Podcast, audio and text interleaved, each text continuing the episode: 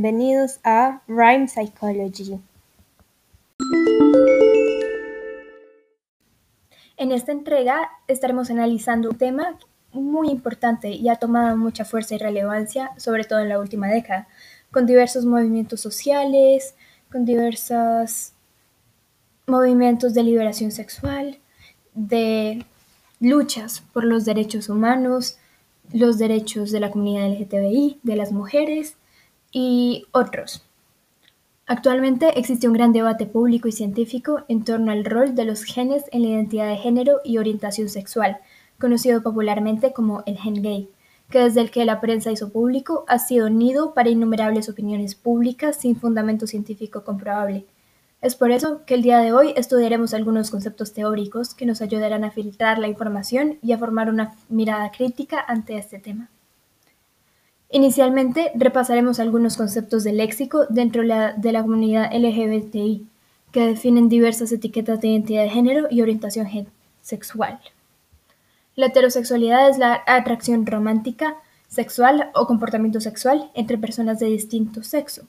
También se refiere al sentido de identidad de una persona basado en esas atracciones, comportamientos relacionados y pertenencia a una comunidad de personas que comparten esas atracciones. Homosexual es la orientación sexual por la que un individuo siente atracción física, afectiva, sentimental, sexual y emocional hacia individuos del mismo sexo. Esta orientación está vinculada tanto a hombres como a mujeres. Al hombre homosexual coloquialmente se le denomina gay, mientras que a la mujer se le denomina lesbiana. Se considera cisgénero a las personas cuya identidad de género concuerdan con el género asignado al nacer. Ser cisgénero comprende una alineación entre la identidad de género, sexo anatómico y comportamiento acorde al género anatómico. Transgénero es un término que representa a aquellas personas que no se sienten identificadas con el sexo biológico que les fue otorgado en el nacimiento. Y finalmente, un individuo intersexual se denomina cuando sus genitales tienen una representación inconclusa del sexo biológico. Todos nuestros genes son heredados y se alteran permanentemente por obra y gracia de la adaptación al ambiente y la evolución. Gracias evolución. Pequeña advertencia y denominaciones. Yo personalmente no me afilio con las etiquetas o las autodenominaciones porque me parecen conceptos muy encasillados y que no permiten tener la mente abierta generalmente, pero se utilizan para poder comunicarse con los demás de forma que nos podamos entender. Sin embargo, es un asunto muy complejo y muy abstracto, un constructo social Biológicamente tenemos una composición infinita de diferentes alelos que expresan el fenotipo con el cromosoma sexual X o Y, dominante o no. Una combinación aleatoria con dominancia o codominancia, pero con alelos y genes que expresan cosas muy distintas y contradictorias a lo visible desde la anatomía. De hecho, eso ni siquiera es lo que define completamente el sexo biológico. Porque nuestro cuerpo es un vehículo cuyo comando es el cerebro. Y yo, como estudiante de Psicología de segundo semestre, me veo muy interesada por indagar más al respecto.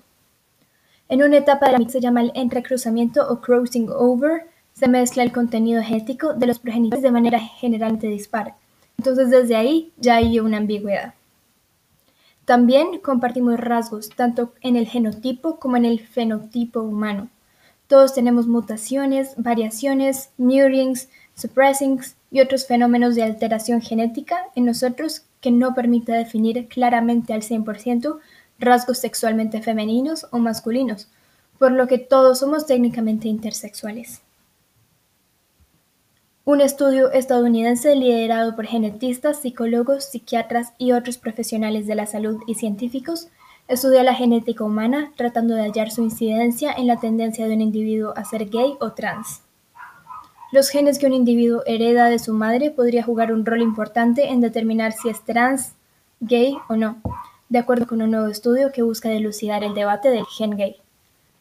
Los investigadores dicen que es la primera vez que el maquillaje genético entero ha sido escaneado en busca de posibles determinantes genéticos de la orientación sexual e identidad de género de un individuo. Los resultados sugieren que varias regiones genéticas podrían incidir en estos factores. Cito. Se construye con base a otros estudios que han encontrado consistentemente evidencia de la influencia genética en la orientación sexual y de identidad de género, pero nuestro estudio es el primero en mirar exactamente dónde están ubicados esos genes, dice el investigador Brian Mustansky, PhD en psicología de la Universidad de Illinois en Chicago. Estos estudios previos miran los genes ubicados en el cromosoma X. Los genes en este cromosoma solo son heredados de madre a hijo, pero este estudio examinó información genética en todos los cromosomas, incluyendo los genes heredados del padre. Como la orientación sexual e identidad de género son rasgos tan complejos, nunca vamos a encontrar un gen que determine si alguien es gay, trans o no, dice Mustansky. Será una combinación de varios genes actuando juntos y también interactuando con las influencias del entorno. Estudios previos sugieren que los gemelos tienen entre el 40 y 60% de variabilidad en orientación sexual e identidad de género debido a los genes. Se cree que el resto se debe al entorno y posiblemente a otras causas no genéticas. Las regiones en los cromosomas 7 y 8 fueron asociadas a la orientación sexual independientemente de si las heredó de su madre o padre. Las regiones en el cromosoma 10 solo fueron asociadas con la orientación sexual masculina si fueron heredadas de la madre. Elliot S. Gershon, MD, profesor de Psiquiatría y Genética Humana de la Universidad de Chicago, dice que el estudio representa un importante paso hacia adelante en la comprensión de la incidencia de los genes en la orientación sexual e identidad de género. Vale la pena probar en la región de vínculo para ver si alguna de ellas tiene variaciones que es más frecuente en individuos que son gays o trans que en los que no, dice Gershon, que también participa de otro estudio sobre hermanos gays y la influencia genética de la orientación sexual e identidad de género.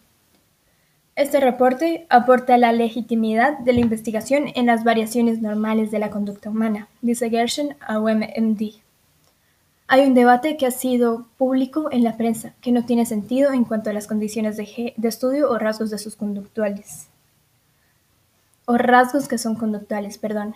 Pero esto sugiere que hay una distribución genética para esta condición particular de identidad de género y homosexualidad. En conclusión, Científicamente no se ha llegado a una conclusión certera, comprobable, que defina los genes como un factor decisivo en la orientación sexual o en la identidad de género. Así que tratemos de no creer todo lo que hay en Internet, porque como se ha demostrado con estos estudios, suele no ser certera. Es mejor siempre tener la mente abierta, ser curioso indagar en fuentes confiables y ser amable con las personas. Ser una persona empática y que acepta la diferencia. Muchas gracias por escuchar Rhyme Psychology. Nos vemos a la próxima.